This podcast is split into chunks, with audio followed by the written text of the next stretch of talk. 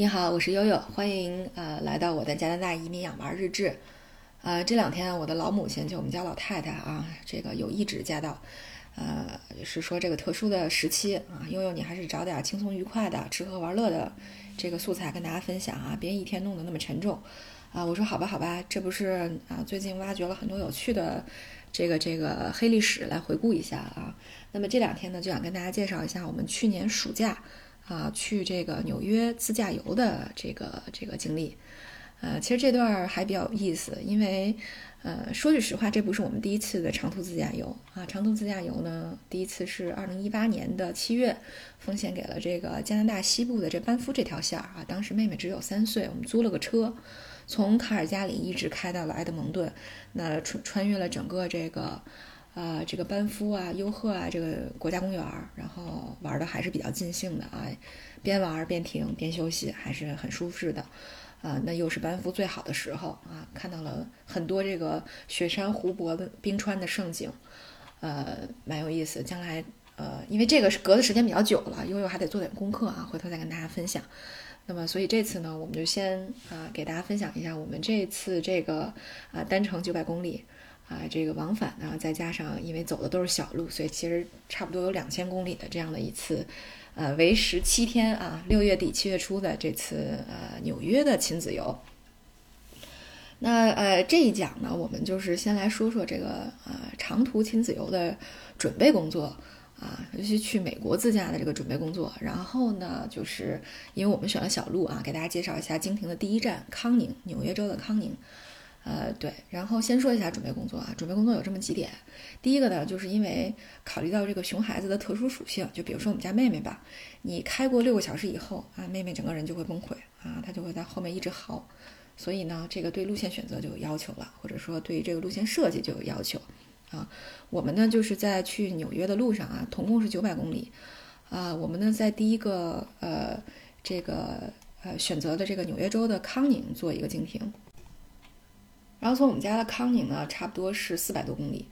呃，然后第二站呢，我们是选了这个呃滨州的一个小城，叫呃斯克兰顿，呃斯克兰顿的这个从康宁到斯克兰顿差不多是两百多公里，然后再从斯克兰顿到纽约呢，又是两百多两百多公里，所以基本上做了这么一个路线的设计啊，让他们每天。啊，能够这个这个开会儿车玩一会儿，休息一会儿，然后第二天这个再继续这样的一个循环，所以这个小朋友有张有弛，不会太辛苦啊。对，这是呃路线上的一个设计。然后从这个关口上呢，我们去的时候选择了这个呃呃这个呃美加的这个彩虹桥的口岸，就是从尼亚加拉穿过去，所以他们还能看到夏天的尼亚加拉大瀑布啊，这也是啊其中的一个设计点。呃，等到了纽约回程的时候呢，我们也是选停了两站啊，一个是这个有，这回程比较有意思，回程我们主要是做了一个知名学府游，就先到了这个伊萨卡的呃康奈尔大学，然后又到了罗切斯特的罗切斯特大学，啊，又去这两个城市分别站了一脚，啊，最后才回的这个多伦多。啊，所以从这个小朋友的接纳能力上啊，也只能是做这么一个设计，因为其实从成年人角度讲啊，如果就像我很多年轻的朋友去纽约玩，基本上都是晚上这个十点十一点出发从多伦多，然后呢开一夜夜车，早晨清晨的时候就到纽约了啊，这个可能大大人来讲还是比较呃效率比较高的一个玩法，那小孩儿就不可能这样啊，这是第一点。第二点呢，就是呃长途旅行，这熊孩子这个嘴、耳朵和和呃嘴和耳朵必须得给他填满啊，眼睛呢还让他歇歇。这个填满嘴呢，肯定物资上你得充分保证，什么果汁儿啊、饼干啊、各种小零食啊、水果呀啊，然后这个耳朵上呢，就是。呃，我还是比较推荐喜马拉雅这个平台。然后我们没有给他们准备视频的资料，主要还是在喜马拉雅上找一些有趣的故事，比如说这个这个凯叔讲故事里面的，还有小妹妹爱听的这个 Coco Melon Song 啊，之前有给大家介绍。对，所以这些呢，呃，让他们在路上呢有一些。啊，这个比较充实一点的体验啊，所以就这是第二个。然后第三个呢，就是做一些出行上的准备哈，加满了油，然后给我们的小白车啊，从一月份购买到六月六月底出行啊，小白车第一次洗了澡啊，终于露出了它这个白白的本质啊，呃，终于第一次洗了白白啊，真不容易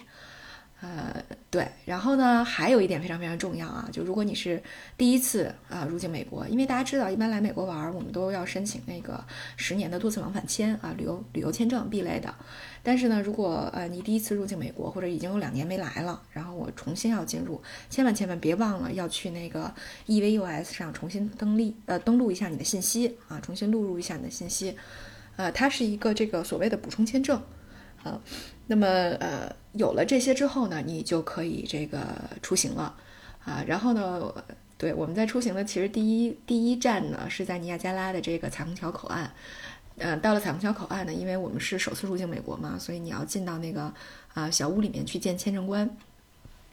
对，然后就发生了两个特别有意思的事儿啊，我发现的啊，一个就是说，呃，这个签证官在问的时候，他说你们呃路上准备经停吗？我说我们要经停啊，这个康宁。他说啊，康宁是哪儿？啊，我说康宁你都不不知道吗？我说那个就纽约州的康宁啊。他说哟，我们我没听过，我也没去过，这什么地方？玩什么呀？我说有一个玻璃博物馆，你没听过吗？他说哎呀，完全不知道啊。我说好吧好吧，你美国人自己怎么都不知道美国玻璃博物馆呢？真逗，好吧，这是第一个。然后第二个呢，就是我发现他们真的问的特别特别细，呃，就是像我先生在呃零零八哎不不不。零六年的时候带团带学生团去这个美国参观，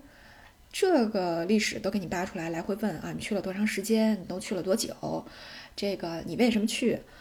啊，我说好吧，连连这十几年前的事儿都要问问一遍啊，嗯，反而是悠悠，比如说以前的一些商务学习哈，比如说以前一些公司的培训，还没有人问，嗯，这个学生团啊问的这么细，挺有意思。这个，所以呢，这呃就基本上花了那么四十分钟的时间啊，过了一下境，然后呢，我们就走上了美国的乡村小路，因为我们全程导航都是避开高速的，啊，就想看看美国的这个乡村小路，啊，因为这个哥哥特别喜欢小动物嘛，就爱看那些农场上的黑白花的大奶牛，啊，看那些马，啊，他就觉得特别 happy，好吧，那我们就走的这个小路啊，一路到了康宁，大概开了六七个钟头。那是傍晚时分，我们到达了康宁，然后第二天呢，我们就游览了一下这个著名的啊，全世界最大的玻璃博物馆。这个之前啊，在这个国内过暑假的时候，有一年。呃，我们家哥哥奥斯卡约着他几个哥们儿，然后我们一块儿去过秦皇岛旅游。然后在秦皇岛就是不能下海，白天那个太阳特别毒的时候，我们还专门参观了一下秦皇岛的玻璃博物馆，还确实比较乏善可陈啊，真的是没办法，这个消磨时光的。对，但是所以其实我一开始对康宁的玻玻璃博物馆也没有什么，这个也没有什么期望啊，无非就是为了呃中间停一站，啊，然后呢你又加上连这个签证官都没听过，所以实际上我真没啥期待。呃，但是呢，这个很多朋友如果在美东这条线玩过，你会发现很多这个旅行社都有这一站，啊，可能是这个中国人普遍都比较嫌累，所以，啊，这也是到这个纽约路上呃中间的，就整个从多伦多到纽约中间的这么一个正好处在所谓二分之一位置的唯一的一个所谓的旅游城市啊，所以也是没有办法的选择。可是等你真正参观以后，我觉得还是挺惊艳的啊，让我觉得挺惊讶的。对，首先呢，这个康宁这个地方啊，呃，有一个这个世界五百强企业啊，这么一个小小的地方，呃，我都没想到有一个超过一百五十年的这种特殊玻璃和陶瓷这种材料行业的龙头老大，就是所谓的康宁玻璃公司，呃，这个呃，那么依托这个康宁的玻璃公司才才有的这个玻璃博物馆，那么这个玻璃公司其实，嗯，最主要的产品可能大家都能接触得到的。呃，就是呃，手机的这个屏幕啊，每个人都会用手机屏幕。那么苹果公司的玻璃屏幕就是康宁公司生产的啊，只是这个玻璃啊，我指的是这个玻璃本身。对，那其他还有哪些品牌，我不是特别的清楚，但是他特意呃提到了他们是这个苹果公司的供应商。那么还有一个呢，就是因为呃，这个除了这种玻璃，还有呃一个成品就是。玻璃纤维，那玻璃纤维呢？由于它特殊的这个材料特性，现在呢是用在这个航天事业上比较多，特别是宇航员的宇航服和这个头盔啊，因为它这个阻热啊，阻阻这个热传导的效果特别好啊，所以在这个航天这个领域啊，他们也是一个呃可以说是垄断市场的一个供应商。嗯，所以这是为什么这么一个小地方啊，这么一个大家都没有听过的公司，哎，它居然是一个世界五百强。那么，呃，那么这个博物馆呢，你再去参观的时候，呃，你会发现，哇塞啊，呃，从古至今的这个整个的这个玻璃的呃工业的历，从吹制啊到这个真正进入到工业化大生产的这个历史啊，他给你盘点了一下。然后呢，各个国家地区的这种玻璃制品，它都有收藏啊。呃，另外呢，还有一些现代的这个玻璃艺术展啊，就感觉像呃，既参观了画廊。又参观了作坊，然后又参观了这个这个呃这个呃博物馆，所以你这个体验还是很多元的啊。当然，最重要的一点啊，呃，无论你听没听过这个手机屏幕，呃，听没听过这个玻璃纤维啊，听没听过这个博物馆，但是你我我觉得大部分啊，特别是女性啊，一定听过这个康宁锅啊。它还有特别重要的一个就是，呃，这这这个里面还有一个。世界上最大的一个玻璃制品的一个商店啊，这是，呃，大家都喜欢去的地方啊，因为可以买到这个正宗的康宁生产的康宁锅和相关的一些厨具。国内有很多这个美食的博主啊，因为这个这个，呃，视觉效果非常美丽啊，所以大家都会用那种琥珀色的康宁锅啊做烹饪，给大家展示这个烹饪过程的时候，对，所以呢，这个啊必打卡的肯定。还有这个这个啊，玻璃博物馆的这个商店的部分啊，我在那儿就买了大概两套杯子，然后一套锅啊，送给我的这个朋友们啊，还有也也有一些是自己用的，我觉得还蛮好。对，呃，然后呢，它这个这个呃馆藏呢，包括了几部分啊，一个就是艺术品。呃，艺术品呢，从这个古埃及法老的这个玻璃模型啊，到这个文艺复兴时期的这个美丽艺术品啊，大家可以看到我那个底下附的图里面有那个烧的特别美丽的那种像珐琅的那种玻璃窗啊，还有一些这个呃当代艺术家的作品啊，大家可以看到有很多这个特别后现代啊，然后那个线条特别流线的那种艺术品，这都是呃这个当代艺术家的作品啊，那么可以让大家了解一下啊，这个这个这个呃这个全世界的这个玻璃工艺到底是怎样的。这是一个，然后另外一个呢，就是呃玻璃制作的工艺。啊，它有一个特殊的环节，就是它在这个呃展馆里面呢设计了一个 studio 一个工作室。啊，然后会每天会分几场给大家呃专门去展示这个吹制玻璃的啊吹制玻璃制品的这么一个特殊的环节。啊，你可以看到那个大熔炉，然后怎么去吹玻璃，哎，蛮有意思，因为。呃，整个呃前面大概有二十几分钟的准备啊，去要不断的给它加温，不断的塑形，哎，最后吹制那一下就变成了一个美丽的艺术品，还让小朋友们也觉得特别震撼。它是一个现场的一个这种表演秀的过程啊，非常有意思。呃，然后呢，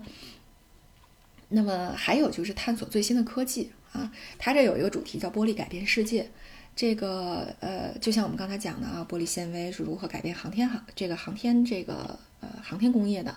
呃，那么还有一些其他的技术，呃，能够激发这个参观者的想象力，所以还是挺有意思。但是呢，最受就是像奥斯卡和 Maggie 这种小朋友欢迎的，是他们有一个互动的一个呃这个互动的一个中心，呃，特别重要的一个活动叫做 You Design It, We Made It。你来设计，我们来做。它是怎么回事呢？就是呃那个那个地方有好多纸哈，上面写着 Sketch your idea，就把你的想法画下来。呃，那么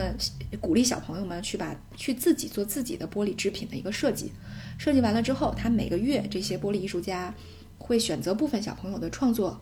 啊，来把他们吹制成真正的玻璃工艺品。如果你的作品被选上的话，这个小朋友是会被邀请到这个康宁博物馆的这个工作室来，然后现场的去参观自己的想法被这个。二 D 的想法，平面的这种设计被转成真正的玻璃制品，这种三 D 的工艺品的啊这个过程，所以对小朋友来说还是特别刺激的啊。然后呢，呃，大家可以看到啊我底下附的图，呃，就已经有了很多成品，比如说，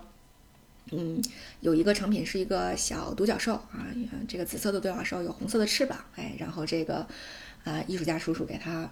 展示出来了，还有呢，就是一个像小海盗一样的小章鱼啊，也给展示出来的。而最有意思的，他们当时拍了一个 video，在这个康宁玻璃博物馆反复播放，是有一个小孩设计了一个罐子里装着一个人类的大脑。后来我看这个 video 上面讲，就是这小孩讲他自己的设计理念，他说呢，嗯，他说我觉得很多人都觉得啊，我每天都在出行啊，我每天都出去之后。呃，我每天都出门了，但是我出门到底带没带自己的脑子呢？有没有认真的过好每一天呢？可能并不是。所以他这个艺术，他自己的这个想法带有很多这个讽刺的或者是这种幽默的意味，然后就被选中了。最后呢，就呃，这个他就被请到现场，然后由。呃，这个呃，这个艺术家叔叔给他吹了里面的大脑，因为大脑很难吹，他那个，呃，这个这个勾回是要不断的去弯折这个玻璃的，所以呢，就给他展示了怎么去吹这个人类的大脑的这个仿品，然后又吹了一个罐子，把它粘在一起的这个过程，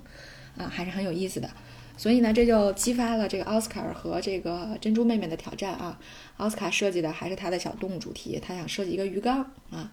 哎，这个比较。其实这个在后来我们发现，在商店里就已经有卖的了啊。他这个 idea，嗯，可能不是那么的新，对。然后妹妹呢是把她自己的小手踏下来之后，中间比了个小心心。其实我觉得这个还蛮好的，但是可能也许烧制起来比较麻烦吧，没有被选中啊。后来两个小朋友还经常会问说：“哎，我们有没有被选中啊？”啊，所以你看，其实这样的一个玻璃博物馆啊，给他们还带来了很多念想。